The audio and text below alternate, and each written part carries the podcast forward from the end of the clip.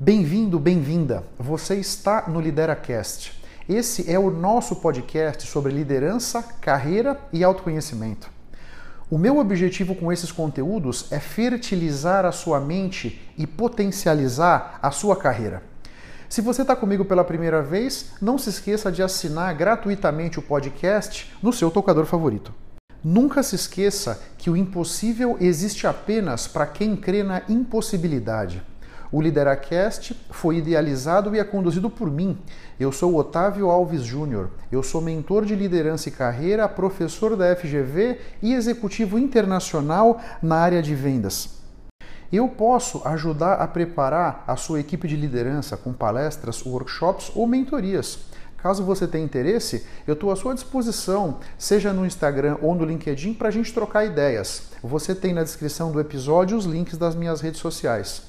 Ah, e outra coisa, eu tenho um grupo sobre liderança e autoconhecimento no LinkedIn. Caso se interesse, vai ser um prazer trocar ideias com você por lá também. Esse episódio é um trecho de uma entrevista que eu fiz com dois colegas no final de abril de 22, o Vanderlei Marim e o Rodrigo Portes, e nós falamos sobre uma série de aspectos relativos à área de vendas, relacionamento com clientes, networking e tudo mais. Eu espero que você goste do conteúdo. E eu quero puxar aqui agora uma questão com o Marim, e eu quero já deixar aqui de público. O Marim é o meu benchmark de construção de relacionamento.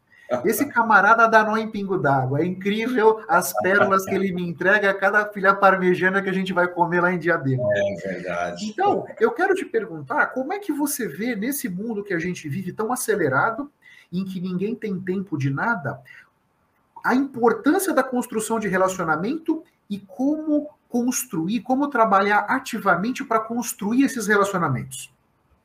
Bom, é, eu vou, vou até usar um exemplo que aconteceu agora, recentemente, com relacionamento. Uh, independente de qual seja a sua função, o que você faz, é, é bom você sempre entrar e sair de qualquer lugar e deixar sua marca, deixar seu legado. É, recentemente, é, estava negociando com uma multinacional europeia e o comprador não me, não me conhecia, era um milênio, né? bem ressabiado né? e foi tudo via digital. É, ele falou que precisava fazer algumas consultas e analisar com a área dele. Passados umas duas horas, ele me ligou com uma voz diferente, contente. Disse, ó, Marim, eu liguei numa montadora que você trabalha bastante, conversei com meus amigos de compras e eles me falaram muito bem da sua empresa e que você atende bem. Você pode vir pessoalmente aqui que eu vou finalizar o processo com você pessoalmente. Enfim, fiz as, todas as etapas da, da empresa, consegui ter sucesso, peguei o pedido muito importante. Então, eu quero fazer um paralelo que é o seguinte: os relacionamentos são importantes do lado A, do lado B e qualquer lugar que você for. Deixe sempre a porta aberta, entregue o melhor que você tem, entregue a melhor experiência possível, desde o seu atendimento até o seu produto. E como faz para construir isso? É o dia a dia, é o relacionamento, é você interagir nas mídias com esse, com esse tipo de, de profissional, estar atento com o que ele precisa e não ficar só interessado, é, muita gente que fica só interessada em vender. Para você realizar uma venda, primeiro você tem que conhecer o comprador, ver a necessidade da empresa, né? conhecer quais são os meandros, né? como o comprador negocia. É a mesma coisa se você, vamos, vamos falar de futebol, um time para enfrentar o outro, tem todo um staff que vai analisar os jogadores, atacante, defesa e goleiro. Né? É a mesma coisa nos negócios. O relacionamento, você tem que estudar o outro lado para atender todas as expectativas. Esse é o meu ponto de vista, Otávio. Perfeito, meu caro, perfeito, muito bem colocado. E você, Rodrigo, como é que você vê essa questão da construção de relacionamento na área de vendas nesse mundo que nós estamos? Não, eu, eu concordo plenamente com o Marim, né? É, eu acho assim, eu, eu falo muito sobre as tecnologias digitais, acredito muito nisso, é uma coisa que eu defendo bastante, porque eu acho que é o, que é o momento, mas eu acho que a questão do relacionamento nunca vai deixar de existir. As pessoas, mesmo no mercado B2B, que é o mercado que nós atuamos, né, elas compram porque elas confiam em você e elas compram é, no fim do dia por causa do relacionamento. Então, é óbvio que tem uma série de, de, pontos aí que você tem que ter um bom produto, um bom serviço, um bom atendimento, uma série, uma boa assistência técnica, né? Mas a pessoa, mesmo sendo B2B, você negocia de pessoa para pessoa. Então, o comprador lá, que é ou decisor, o CEO, o CTO, o CIO, ou um gerente de manutenção, de engenharia, precisa confiar em você, confiar na sua solução e confiar em você. E isso é fundamental. O Marinho colocou um ponto aí que eu acho super importante, que eu já falei também em algumas palestras, algumas mentorias, que é o seguinte: tem, às vezes, você querer forçar uma venda, né, e forçar um produto, uma solução que o cliente não precisa, você pode conseguir naquele, aquela venda naquele momento, mas pode, no futuro, é, perder o cliente. Às vezes, é melhor você não vender, não fazer a venda, não realizar a venda, né, porque, de repente, aquilo que você tem não é, não é, é, é aquilo que vai resolver a dor do cliente, mas conquistar a confiança desse cliente e fazer novas vendas no futuro, né? E tudo isso tem a ver com relacionamento. E nessa, nesse mercado B2B que nós atuamos, né, Otávio, a gente tem ciclos mais longos, tem processos mais longos, né, que envolve é, vários, vários stakeholders, né, ou vários é, personagens aí, né? Então você tem o comprador, tem o, tem o decisor, o influenciador.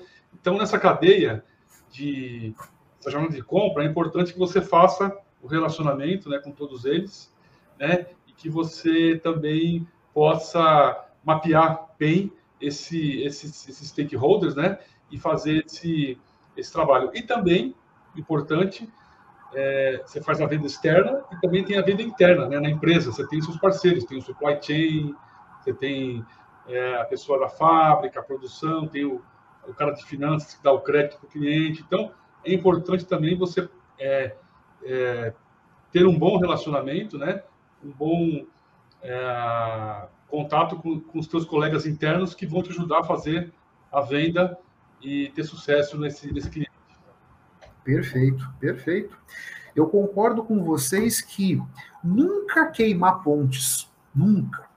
A gente nunca sabe quando vai querer voltar para o lado de lá do rio. E se você queimou a ponte e quiser voltar para o lado de lá, vai ter que se molhar. Não tem jeito. E uma outra questão é o seguinte: quando a gente faz alguma coisa legal para alguém, a gente causa uma boa impressão, no tempo, aquela boa impressão vai se dissipando, vai diminuindo, aquele, aquela impressão positiva vai diminuindo. Agora, se você pisa no calo da pessoa, ela nunca se esquece. Anos e anos e anos depois, ela vai continuar se lembrando daquela situação que você não foi tão cortês, que você colocou a pessoa numa saia justa. Então, realmente tem que ter um cuidado muito, muito grande. E aqui eu trago para nossa conversa a Diacui. Importante ressaltar também a importância na manutenção desses relacionamentos, não é não, Marinho? Com certeza, é, Otávio.